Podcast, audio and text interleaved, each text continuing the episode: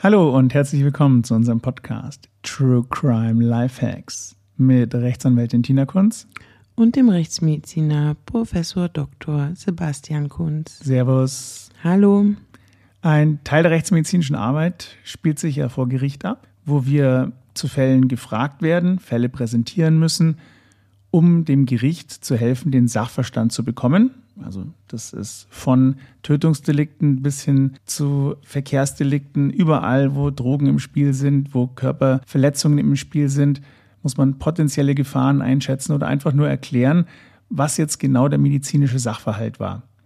Und einen so einen für uns, glaube ich, sehr besonderen Fall, den wollen wir heute besprechen, oder? Ja, das ist der Fall, wo wir uns kennengelernt haben. Eine Hörerin hatte sich den ja gewünscht. Ihr könnt uns übrigens immer Wünsche und Anregungen mitteilen auf unserer Instagram-Seite True Crime Lifehacks. Und ein Wunsch war, dass wir mal den Fall vorstellen, bei dem wir uns kennengelernt haben. Dann würde ich mal sagen, heute mal mit getauschten Rollen. Was kommt denn heute für eine Sache zum Aufruf? Heute kommt eine Sache zum Aufruf, bei der es eigentlich gar nicht um rechtsmedizinisches Thema ging. Zunächst einmal, ich kam zu spät. Daran kann ich mich allerdings noch erinnern. Und warte, das muss ich jetzt auch schnell erzählen, ja?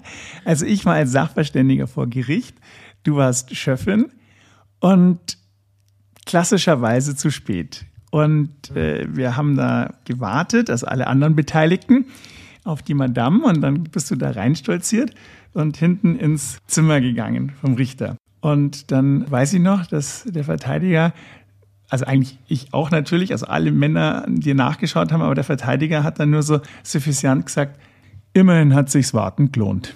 Ja, das wäre heute die Blicke und Bemerkungen, die ihr damals gemacht habt, als ich reinkam, die wären heute wahrscheinlich nicht, nicht mehr möglich oder irgendwie geahndet worden. Jedenfalls wurde uns dann folgender Fall vorgestellt. Es waren zwei Angeklagte, Mann und Frau. Die beiden waren auch miteinander verheiratet. Und die wurden nun angeklagt, weil sie folgendes Geschäftsmodell für sich geplant und verwirklicht hatten. Er meldet sich auf Kleinanzeigen, das gab es damals noch aus der Zeitung, wir kennen uns schon eine Weile, wie man daraus schließen kann. Und wird sich mit den Verkäufern dieser hochwertigen Autos handelseinig. Man setzt einen Vertrag auf und er sagt, ja, ich habe da so eine so, Sofortüberweisungsmöglichkeit bei meinem bei meiner Bank, beim Telefonbanking. Da rufen wir jetzt gemeinsam an bei der XY Bank und dann haben sie da gemeinsam angerufen. Und am anderen Ende war aber nicht die Bankberaterin, sondern eben die Ehefrau, die gesagt hat, ja, ich habe die Zahlung soeben freigegeben, Sie müssen es jetzt schon auf Ihrem Konto sehen, wenn Sie es überprüfen. Und alle haben gesagt, ja, passt schon. Und, und davon haben wir schon mal was gehört, dass es geht mit Telefonbanking und Sofortüberweisung. Wie gesagt, wir kennen uns schon länger. Damals war das noch nicht so mit Internetbanking und dieser tatsächlichen Sofortüberweisung, so wie sie heute ist, und Smartphones, wo man dann auf dem Telefon gezeigt bekommt, dass ein Geldeingang verzeichnet wurde. Und die Opfer waren ja auch älteren Datums, wenn ich mich richtig erinnere. Das waren ältere Damen und Herren, glaube ich, insgesamt. Nicht, dass die sich jetzt nicht auch auskennen mit Internet, aber. Aber damals sicherlich weniger. Und es waren aber auch Jüngere dabei. Es gab ja damals schon die Möglichkeit, irgendwie auf Online-Portalen Gebrauchtwagen zu inserieren. Und die, die es in der Zeitung gemacht haben, waren sicherlich auch die, die jetzt nicht unbedingt schon am Internetbanking teilgenommen haben oder sich über die derzeitigen Möglichkeiten des Telefonbankings genau auskannten. Das kann man zumindest vermuten, ja. Und ich war ja nur bei einem Fall dabei und da war es ja ein älterer Herr. Sagen wir gleich, warum du denn da ins Spiel kommst, weil jetzt hört sich das ja alles gar nicht rechtsmedizinisch an. Also wir haben die ganzen Opfer gehört und Masche war klar, es war immer dasselbe. Und ganz zu Beginn hat er schon ein Geständnis im Sinne der Anklage abgelegt. Also ich kann es ja sagen, da ging ein Rechtsgespräch voraus. Zu dem Rechtsgespräch selber, inhaltlich kann ich nichts sagen, aber es fand eine Verständigung statt, wurde ja dann auch entsprechend protokolliert und du wirst sicherlich wissen, was das ist. Was ein Rechtsgespräch? Eine Verständigung? Ich habe diese Verständigung auch gar nicht gewusst, äh, als ich dann zu Gericht gekommen bin. Aber ja, was ist eine Verständigung? Ja, die, dieses ganze Gespräch, also es ist in, insgesamt ist es ein Gespräch, welches hinten im Richterzimmer stattfindet. Also äh, früher stattfand, jetzt zu Corona-Zeiten werden alle anderen Anwesenden des Saals verwiesen und es findet im Saal tatsächlich statt. Und daran nehmen nur teil das Gericht, also Vorsitzende, Berufsrichter und Schöffen, die Staatsanwaltschaft beziehungsweise die Vertreterin der Staatsanwaltschaft oder der Vertreter der Staatsanwaltschaft und der Verteidiger. Also der Angeklagte nicht oder die Angeklagten in, in dem Fall. Mm, wegen dieses Delikts wurde ja, wurde, wurde ja nur er angeklagt, deswegen habe ich jetzt der Angeklagte gesagt wegen dieses Delikts, wo es später noch du zum Tragen kommst. Was kam da raus? Also man verhandelt immer, also Gegenstand des, dieser Verständigung soll ein Geständnis sein. Und man verhandelt quasi dieses Geständnis. Das hört sich ein bisschen Wenn, an wie ein Kuhhandel. Ja, wenn es ein Kuhhandel ist, nennt man es Deal. Ich, ich nenne jede Verständigung Deal, weil es alles nicht so weit voneinander entfernt ist. Der Gesetzgeber möchte da immer regulierend eingreifen und die ganze Geschichte transparenter gestalten, aber ähm, Kuhhandel bleibt Kuhhandel. Also zusammengefasst, wenn ein Geständnis kommt, dann bekommt er eine Freiheitsstrafe im Bereich irgendwas zwischen vier und acht Jahren von der Prognose her.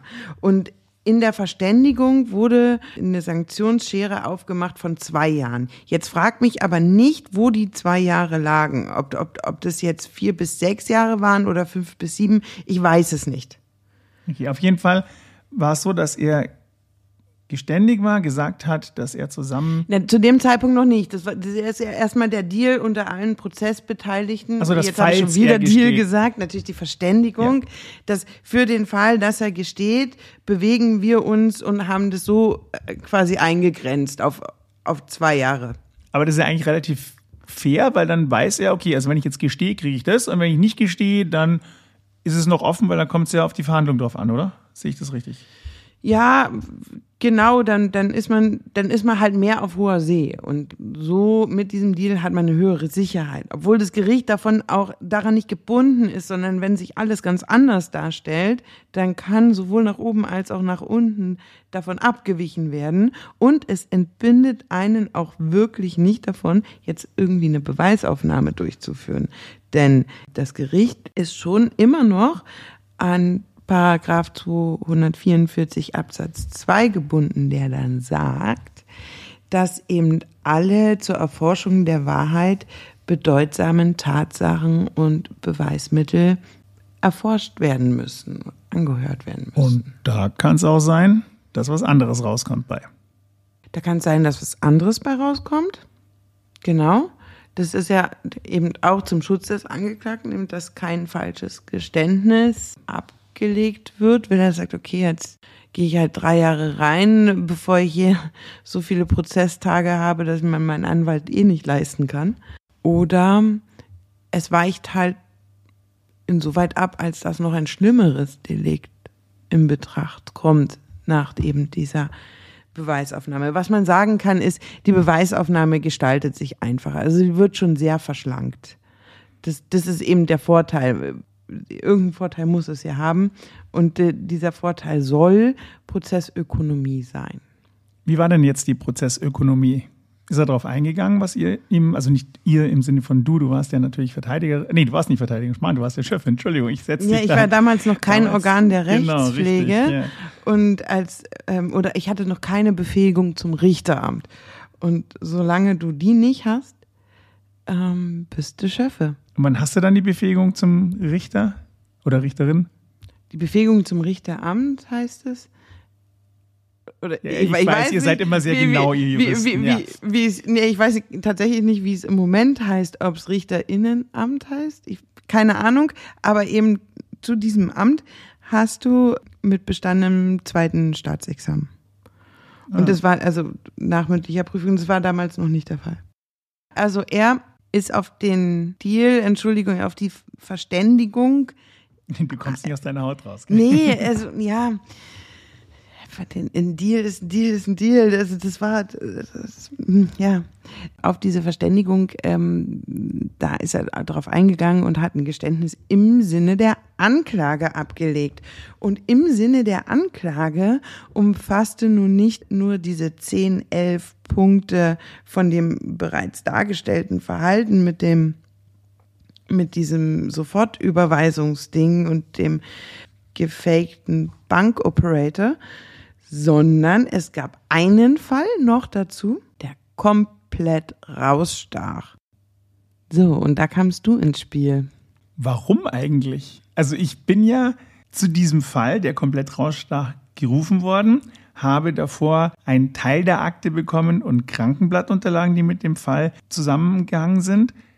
Aber initial würde es mich jetzt schon interessieren, so wie du es dargestellt hast, warum habt ihr oder wann habt ihr gesagt oder wer hat gesagt, dass man einen Sachverständigen braucht? Ne, ich habe da mal gar nichts gesagt, weil ich ja von dem ganzen Ermittlungsverfahren und von dem ganzen Akteninhalt Inhalt in meiner damaligen Position nichts wusste, Stimmt, weil die ich auch wissen nichts, nichts. wissen darf. Das sollten wir vielleicht in dem Zusammenhang noch sagen. Das ist Und zwar gar nichts. Es ist ja, das geht aber auch mal an die Adresse von, von Sachverständigen. Es gibt einige Sachverständige, die in in der Hauptverhandlung ähm, sagen, ja, das, das ist ja alles bekannt, ich habe es ja schon in meinem schriftlichen Gutachten geschrieben. Oder was jetzt hier wo aufgefunden wurde, das ist ja bekannt, ist es nicht. Es zählt nur das gesprochene Wort in der Hauptverhandlung. Und das ist wurscht, was in den Akten steht. Ich kann es nicht als bekannt voraussetzen, weil nur bekannt ist, was in der Hauptverhandlung gesprochen wurde. Und auch nur aus dem Inbegriff dessen darf ein Urteil gefällt werden.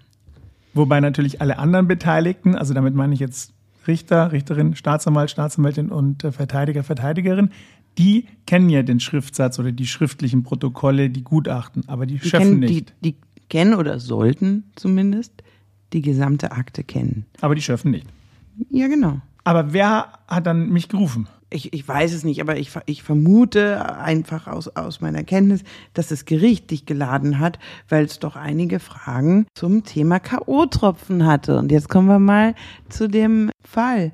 Also, wiederum eine Anzeige in einer Zeitung verkauft werden sollte ein Z4, korrekt?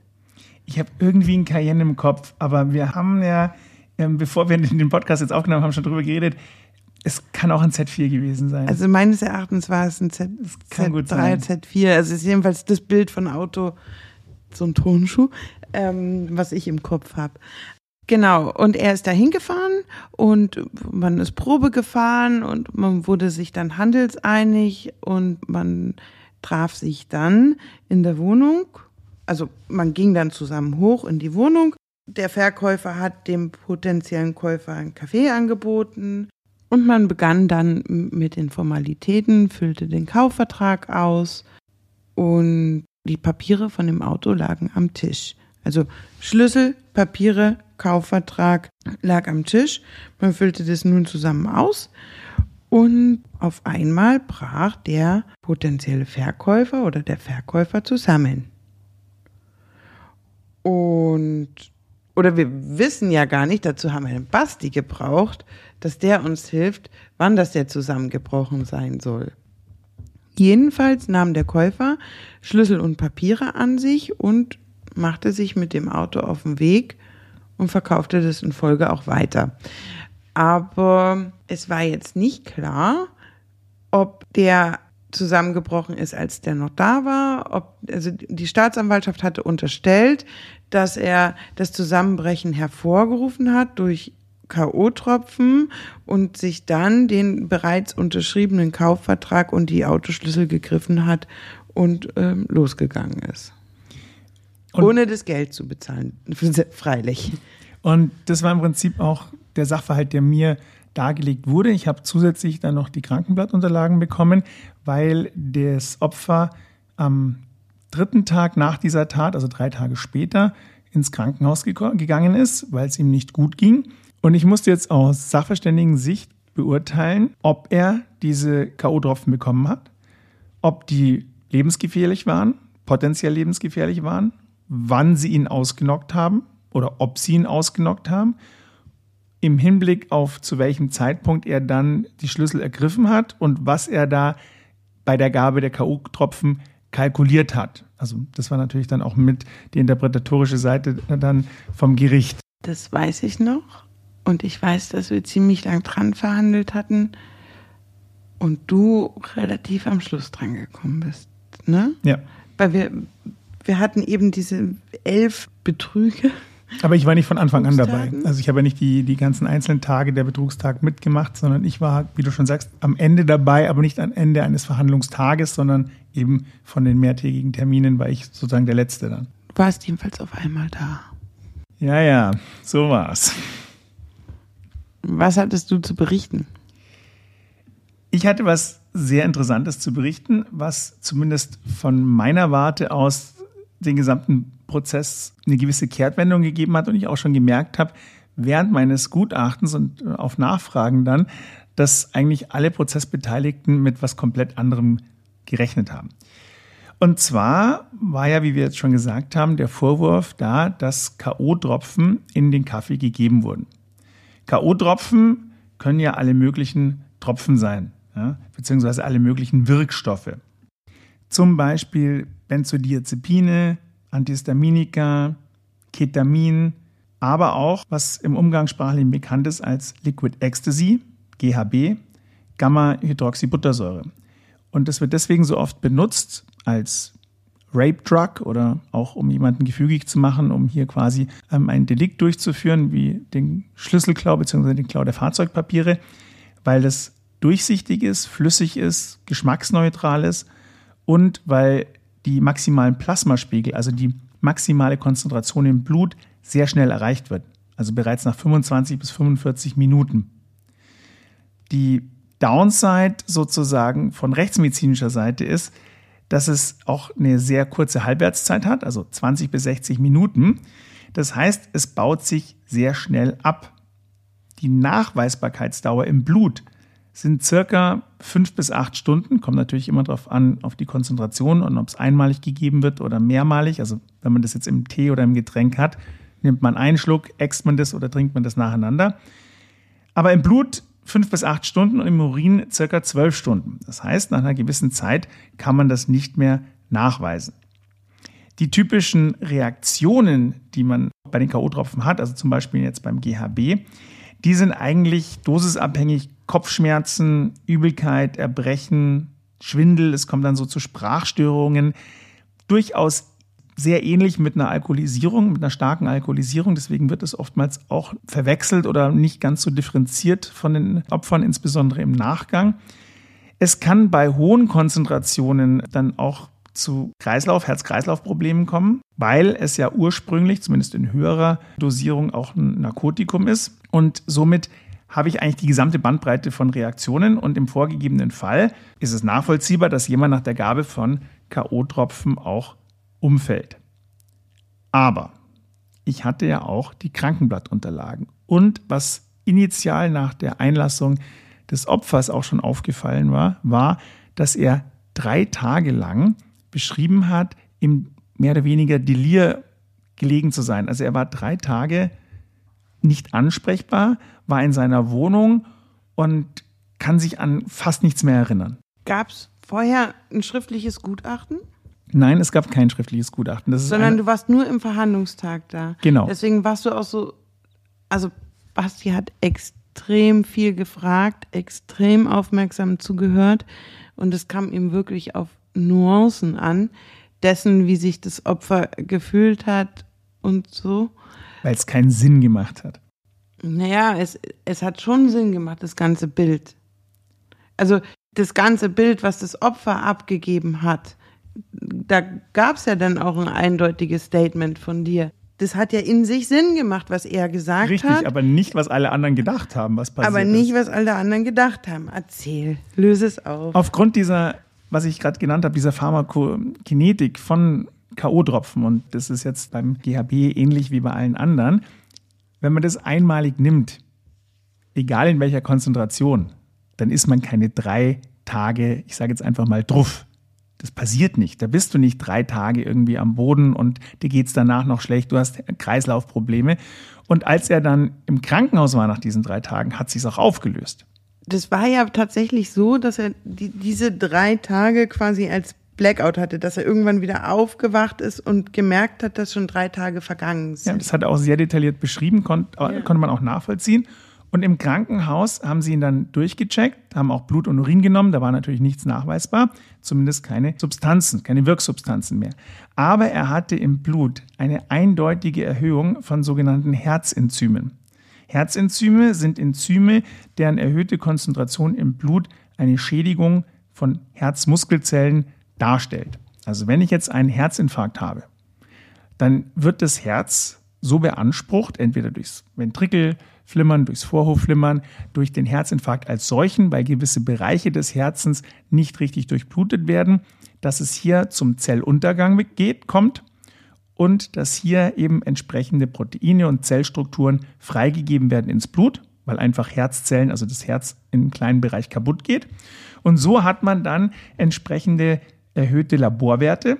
Und das ist das zum einen mal das kardiale Troponin, so nennt man das. Das ist am spezifischsten für einen Herzinfarkt oder für ein Herzgeschehen. Weniger herzspezifisch, aber durchaus im Gesamtbild dann auch sehr wichtig, ist Myoglobin, Kreatinkinase, insbesondere mit der ähm, herzspezifischen Unterfraktion, das nennt sich dann CKMB. Und einige andere Parameter, die im Gesamtbild zusammen mit dem EKG, das gefahren wurde, also mit einer Untersuchung des Herzens, des Herzstroms, der Herzableitungen, gezeigt haben, der hatte tatsächlich einen Herzinfarkt. Er hatte einen Herzinfarkt und konntest du K.O.-Tropfen nachweisen? Das ist jetzt der springende Punkt gewesen. Konnten diese K.O.-Tropfen einen Herzinfarkt ausgelöst haben und konnten wir die noch nachweisen? Nachweisen konnte man die nicht mehr. Die haben ja so eine kurze Halbwertszeit nach drei Tagen. Keine Chance, keine Abbauprodukte, weder im Urin noch im Blut noch sonst irgendwo. Ja, aber die Frage, konnten die einen Herzinfarkt triggern? es gäbe die theoretische Möglichkeit, weil die natürlich eine Beanspruchung für den Körper sind. Also jede Wirksubstanz, die natürlich dämpfend wirkt oder auch aufputschend wirkt, in dem Fall natürlich dämpfend, ist eine Beanspruchung fürs Herz-Kreislauf-System. Und wenn man ein vorgeschädigtes Herz hat, dann kann jede Droge, die man nimmt, kann das Herz so arg beanspruchen, in welche Richtung auch immer, dass es hier zu einer Herz-Kreislauf-Problematik kommt. Das kann man aber nicht nachweisen. Weil es nicht so ist, dass GHB grundsätzlich nachweislich einen Herzinfarkt triggert. Es ist nur mit entsprechenden Vorerkrankungen in einer entsprechenden Konzentration durchaus möglich. Aber wir wissen ja weder die Jetzt Konzentration. bitte nicht so, so verklausuliert wie in der Verhandlung. Das hat mich damals schon gestört und ist mir unglaublich auf also das, das hat mich wirklich gestört. In meiner Verhandlungsmitschrift habe ich ganz in Vorfreude auf dein Gutachten, habe ich geschrieben Dr. Kunz, Doppelpunkt.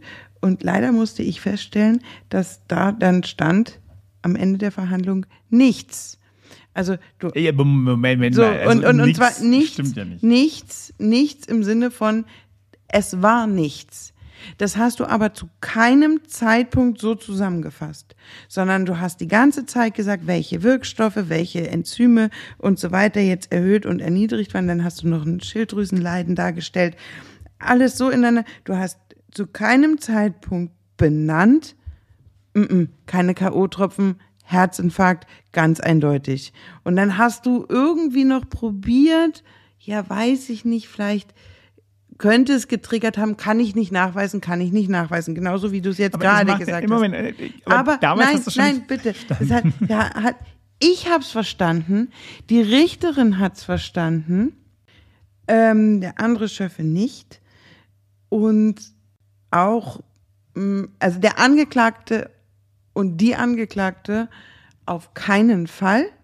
Und die gesamte Familie, der Zuschauerraum war ja voll, voll, voll, voll. Die Das waren ja, noch, ja. übereinander. Also das war ja, es hat, es hat gar keiner verstanden. Außer ein einziger, der die ganze Zeit versucht hat, mit mir Blickkontakt aufzunehmen und auf seinen Hals gezeigt hat, weil er mich zu der Frage verleiten wollte, kann das Schilddrüsenleiden diesen Herzinfarkt getriggert haben. Ja, und dann also, also Frage ein dann, und du, ja. du, du hast in völlig leere Gesichter geblickt, außer einer, der war so fit, der hat es völlig umrissen, was du gesagt hast, aber es waren insgesamt maximal vier Leute im Raum, die es umrissen haben. Das Problem, weswegen ich das so ausgelegt habe und dargelegt habe bei der Gerichtsverhandlung und auch hier, ist, das eine ist ja, gibt es die Möglichkeit, dass eine Kausalkette gezogen werden kann und kann ich die beweisen? Und rechtsmedizinisch kann ich sie nicht beweisen und die Möglichkeit ist da, aber die Wahrscheinlichkeit ist sehr niedrig, weil es einfach nicht klassisch ist. GHB macht nicht klassischerweise diese Symptome und auch klassischerweise keinen Herzinfarkt. Und somit muss ich einfach sagen, er hat einen Herzinfarkt gehabt, das ist sicher. Und ein Herzinfarkt kann durchaus über drei Tage gehen. Den kann man natürlich auch überleben. Und er kann auch getriggert werden, wenn man ein aufregendes Ereignis hat. Und wenn dieser arme ältere Herr die Leidenschaft, nämlich seinen Sportwagen, verkaufen muss, weil er nicht mehr Auto fahren kann, Ja, der hat den geliebt und der hatte den auch ewig, ne? dann kann ich mir vorstellen, dass das durchaus für den aufregend war. Und da muss man einfach sagen, K.O.-Tropfen her oder hin, hin oder her, das, was ich beweisen kann, war der Herzinfarkt. Und die Kausalkette oder die Möglichkeit des Sportwagens als Ursache ist durchaus auch vorhanden.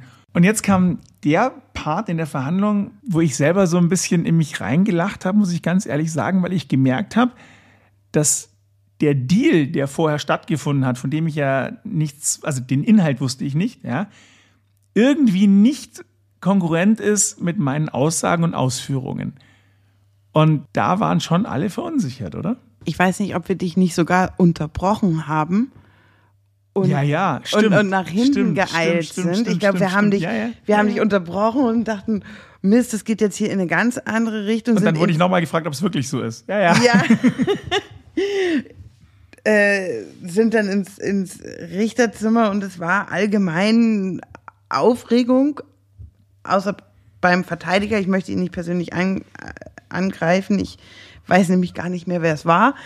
Aber ich unterstelle, dass der zu dem Kreis derer gehört hat, die dein Gutachten nicht verstanden haben. Wieso denkst du, dass der es nicht verstanden hat? einfach aus, aus seiner Art. Ich habe ihn beobachtet. Er, er hat nicht wirklich zugehört. Er hat nicht wirklich mitgedacht und man musste wirklich ganz, ganz straff mitdenken, um, um dann zu einem Schluss zu kommen. Und er hatte dann auch, ich habe ja die kritischen Nachfragen gestellt. Ich habe ich hab ja quasi verteidigt, so fast, ne? Ich habe ich hab dich ja ständig gebeten, das jetzt nochmal vorzustellen, weil du eben nicht ganz klar gesagt hast, Herzinfarkt. Und so. Ich wollte, dass mein Kollege, andere Schöffe oder Schöffin und das ganze Publikum das mitkriegt. Und auch der Verteidiger, weil ich schon bei der Befragung den Eindruck hatte, dass der es gar nicht so richtig gespannt hat. Oder vielleicht ist er auch in sich versunken, weil er gemerkt hat, oh Mist, ich habe jetzt hier meinen Mandanten geraten, was zu gestehen und jetzt ist gar nicht mehr so klar, ob das das so gestimmt hat. egal ob es gestimmt hat oder nicht, was ich mir in dem Zusammenhang immer vorstelle, ist so dieses Mandantengespräch und so wie im Film, weißt du, dann, dann sagt der eine so, ja, ich habe das und das gemacht und dann sagt der Rechtsanwalt, ja, aber das darfst nicht sagen und das und dann gehen wir das jetzt mal durch und proben das, was du sagen sollst oder darfst und welche Fragen kommen könnten, damit du gebrieft bist. Und da müsste man doch eigentlich, wenn man jetzt zum Beispiel einen rechtsmedizinischen Sachverständigen schon vorab hat oder selbst medizinische Kenntnisse sagen, Moment mal, also die GHB-Tropfen können wir nicht nachweisen, die lassen wir weg. Kann man das machen? Darf man das machen? Im Rahmen der Verständigung. Ja. Nee, nicht im Rahmen der Verständigung, also im Rahmen des ähm, Gespräches. Also du als Strafverteidigerin mit deinem Mandanten. Darfst du ihm sagen, nee, also das lassen wir weg, weil das kann man nicht nachweisen. Äh, Ist eine Stilfrage und, und hängt von viel zu vielen Details ab. Wenn ich das natürlich positiv weiß, dann darf ich über den Umstand nicht lügen. Kann aber sagen, wir halten uns diesbezüglich zurück oder sagen gar nichts, weil eben es muss ja aus dem Inbegriff der Hauptverhandlung hervorgehen. Und wenn es da nicht zur Sprache kommt, beziehungsweise wenn es da nicht bewiesen werden kann, jetzt, wenn jetzt dein Gutachten anders ausgefallen wäre und du jetzt irgendwie im Blut noch irgendwelche Marker gefunden hättest und so, dann hätte es ja so aussehen können im Mandantengespräch. Der Mandant ist immer frei, das zu sagen, was er will. Der Anwalt hat nur beratende Funktion. Der Anwalt hat ihn in dem Fall dahingehend beraten, dass er gar nichts sagt. Also er hat ja tatsächlich gar nichts gesagt, außer Ja. Und zu seinen persönlichen Verhältnissen hat er gesprochen. Also Ja zur Anklageschrift. Ja. Du würdest also sagen, lieber keinen Deal eingehen, lieber nichts sagen und abwarten. Ich bin ein ganz, ganz großer Freund von Ver Verständigungen tatsächlich. Aber man muss schon gewisse Eckpunkte abklopfen und sich als Verteidiger sicher sein, gerade wenn es um so ein schweres Delikt geht. Da würde ich mich vielleicht erstmal zurückziehen und noch nicht zu dem Ja raten. Und spätestens nach deinem Gutachten hätten alle, Gericht und Staatsanwaltschaft, sowieso nach einem Verständigungsgespräch geschrien und es wären alle sowieso ins Richterzimmer gerannt. Und da hätte natürlich die Grundlage, Verhandlungsbasis ganz anders ausgeschaut. Aber man weiß ja natürlich nicht, was so eine Verhandlung bringt oder was der Sachverständige sagt, weiß man offensichtlich auch nicht immer. Aber das abzuwägen ist wohl dann die hohe Kunst des Verteidigens. Ja, also für, für, diesen, für diese gesamte Betrugsgeschichte hat sicherlich was gebracht, weil das Gericht wäre davon überzeugt gewesen, dass das eben die Ehefrau war. Also die Frage war ja, wer war am anderen Ende der Leitung? Und es war dann ähm, die Ehefrau und ohne das Geständnis von beiden wäre es vielleicht auch schwierig gewesen, die so zu identifizieren und das alles rauszuarbeiten, was man hätte rausarbeiten müssen. Auch sich auf die Spur des Geldes zu begeben etc. Und ich meine, dass, dass dieses schwerwiegende Delikt am Ende, was wir am Ende verhandelt hatten und was, glaube ich, auch in der Anklageschrift unten stand, ja. dass dass das gar nicht so umfasst gewesen sein soll. Das kann ich mir aber auch nicht vorstellen beim Verteidiger. Ich weiß nicht, ich weiß nicht, was ich davon halten soll. Ich, ich denke, vielleicht war das auch ein Missverständnis. Ich denke, dass das Ziel war, dieses, dieses ganze Betrugsding irgendwie zu verschlanken, schneller aufzuklären und, und, und äh, kürzer und besser zu gestalten. Und dass wohl ähm, niemand damit gerechnet hat, dass da tatsächlich das Gericht nicht zu der Überzeugung gelangt wäre, dass da K.O.-Tropfen im Spiel war.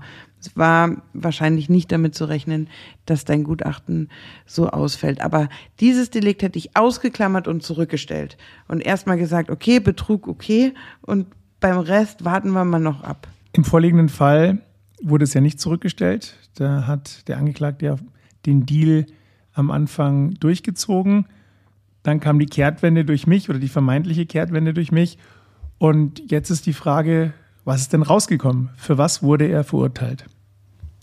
Nun ja, das Gericht ist auch an die Verständigung nicht gebunden, wenn sie eben aus dem Inbegriff der zwar knapper geführten Verhandlung, aber aus dem heraus zu der Überzeugung gelangt, dass dieses meist sehr knappe Jahr passt schon vom Angeklagten eben nicht sein kann.